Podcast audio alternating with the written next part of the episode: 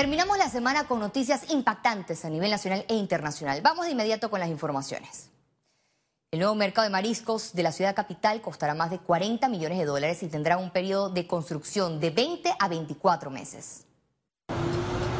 Pese a las críticas y denuncias por falta de una consulta ciudadana transparente, el alcalde José Luis Fábrega mantiene en firme la propuesta de usar más de 8.000 metros cuadrados de la cinta costera para la construcción de la mega obra millonaria. Nosotros vamos a estar utilizando un globo de terreno eh, que, da vista, que da hacia la vista al mar, que va a estar eh, prácticamente paralelo a lo que es el muelle, eh, el muelle fiscal que tenemos ahí, y vamos también a estar utilizando parte del área del del mercado de marisco actual. La administración planea mudar a los arrendatarios y aumentar los puestos comerciales a 15%.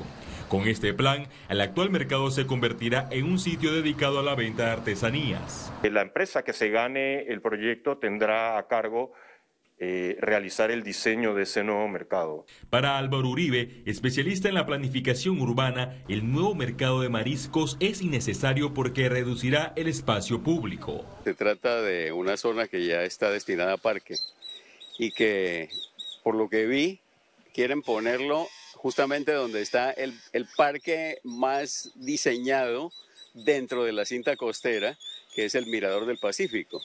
Eso es, completamente improcedente, eso no tiene ningún sentido ahí. El movimiento Consulta Ciudadana anunció que el próximo lunes demandará el proyecto ante la Sala Tercera de lo Contencioso Administrativo de la Corte Suprema de Justicia. La finca fue otorgada sin el permiso del Consejo Municipal para solicitarlo. Esto no es una potestad de un alcalde es una potestad del Consejo Municipal. En esta misma línea, la Sala Tercera de la Corte recibió en marzo una denuncia por la falta de una consulta pública para el traspaso de la finca donde se construirá el mercado. Félix Antonio Chávez, según. Según el presidente del partido País, existen suficientes elementos de convicción para la destitución de los magistrados del Tribunal Electoral, Heriberto Araúz y Alfredo Junca, luego del fallo a favor del expresidente Ricardo Martinelli que el procurador, después de examinar, mande el expediente a la Corte con nuestra solicitud, porque será la Corte la que tomará una decisión de separar a estos dos señores del cargo. ¿Por qué lo hacemos? La gente se pregunta, no solamente por, por un deber ciudadano y esas cosas. Nosotros como políticos tenemos un temor muy grande de que estos dos magistrados vayan a estar en el cargo y sean los árbitros de las elecciones con una credibilidad tan cuestionada hoy en día. Una vez más, el presidente Laurentino Cortizo tiene en sus manos un anteproyecto de ley sobre nuevos corregimientos.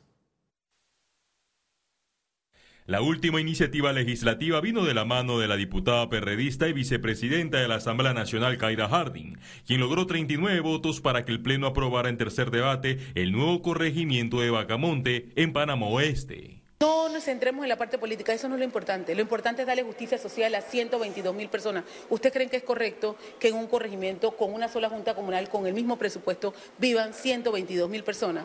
Como si se tratara de una fábrica, el órgano legislativo intenta crear un distrito y tres corregimientos en Bocas del Toro, 11 corregimientos en la comarca Nave Buglé y cuatro corregimientos en la comarca Gunayala que hoy en día, vamos a decir que el representante actual de los 28 comunidades no da abasto, no da abasto ni para poder poner centro médico, no da abasto para lo que es eh, escuelas. En el mes de enero, la Asamblea Nacional aprobó en tercer debate el proyecto que crea seis corregimientos en Penonomé, presentado por el diputado Daniel Ramos.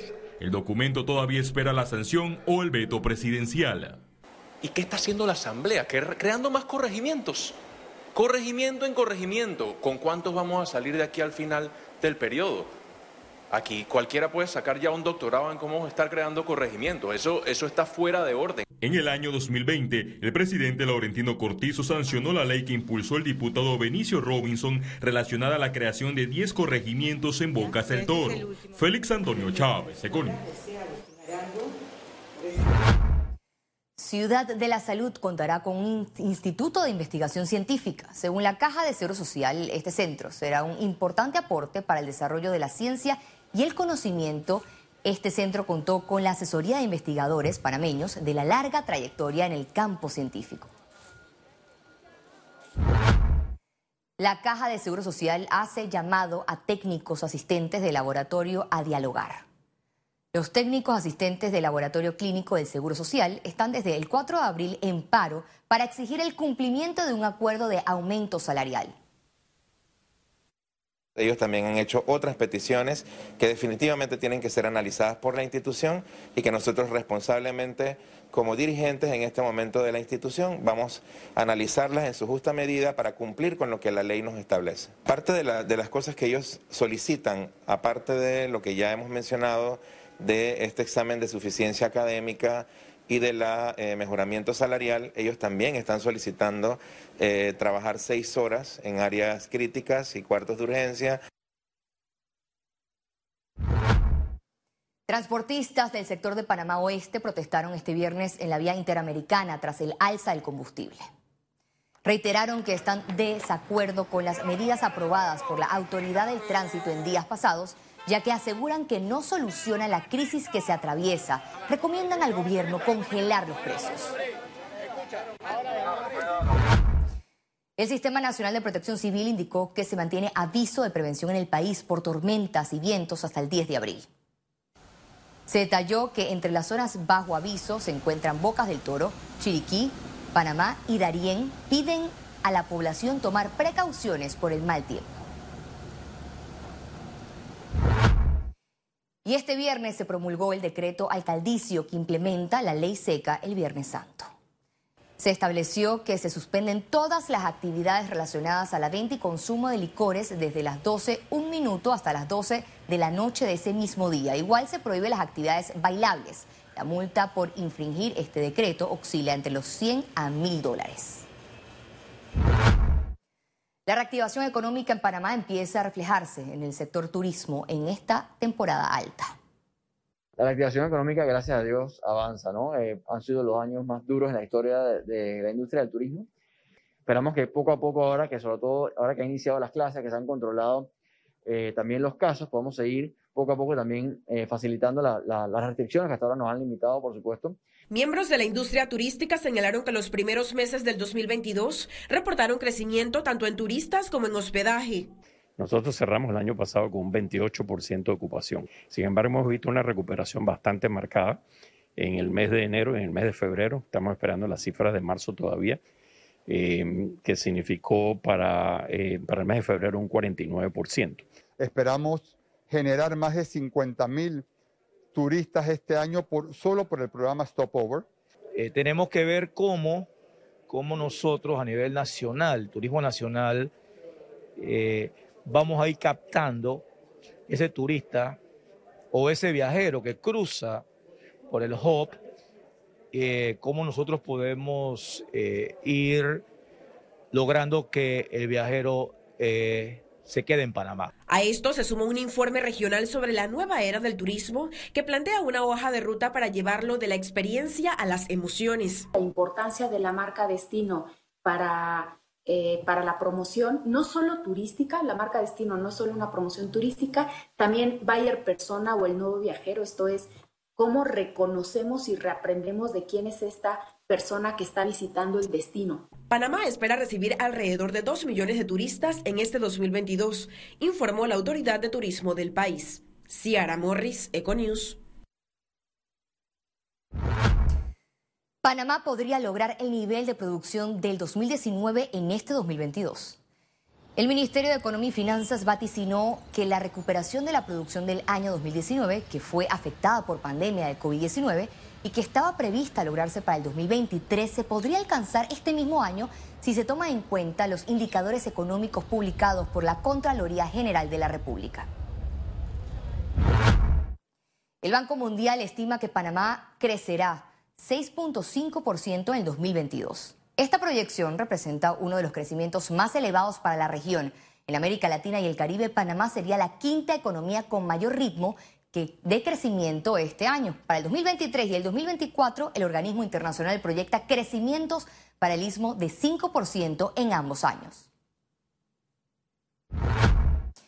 El modelo educativo de Panamá es el principal factor que ha ocasionado la pérdida de competitividad en el país, advirtió especialista. Es que por tercer año consecutivo, Panamá en la contribución al Producto Interno Bruto, que para explicar su crecimiento uno ve los tres factores de inversión, de capital humano y de productividad. El factor productividad en nuestros mejores años representaba el 30% de lo que explicaba por qué crecía el Producto Interno Bruto. Eh, en los años más recientes eso bajó como al 5%. O sea que inversión y capital humano es lo que estaban explicando el crecimiento. Los ministerios de Trabajo y Desarrollo Laboral firmaron un convenio para ejecutar el programa Empleo Solidario. Se trata de un convenio de cooperación técnica donde establecen los mecanismos necesarios del programa para implementar y ejecutar el desarrollo óptimo en beneficio de la población más vulnerable en materia laboral por la pandemia. Tiene un presupuesto de 27 millones de dólares.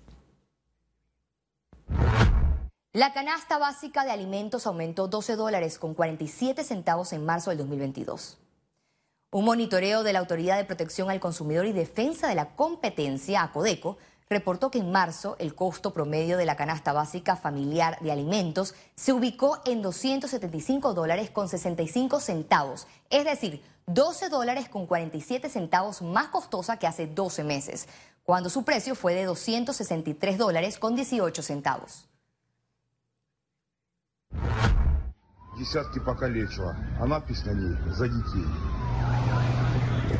Para los niños, así estaba inscrito en uno de los misiles que cayeron sobre una estación de trenes en Ucrania. Y precisamente los niños fueron las principales víctimas. Los detalles al regreso en Internacionales.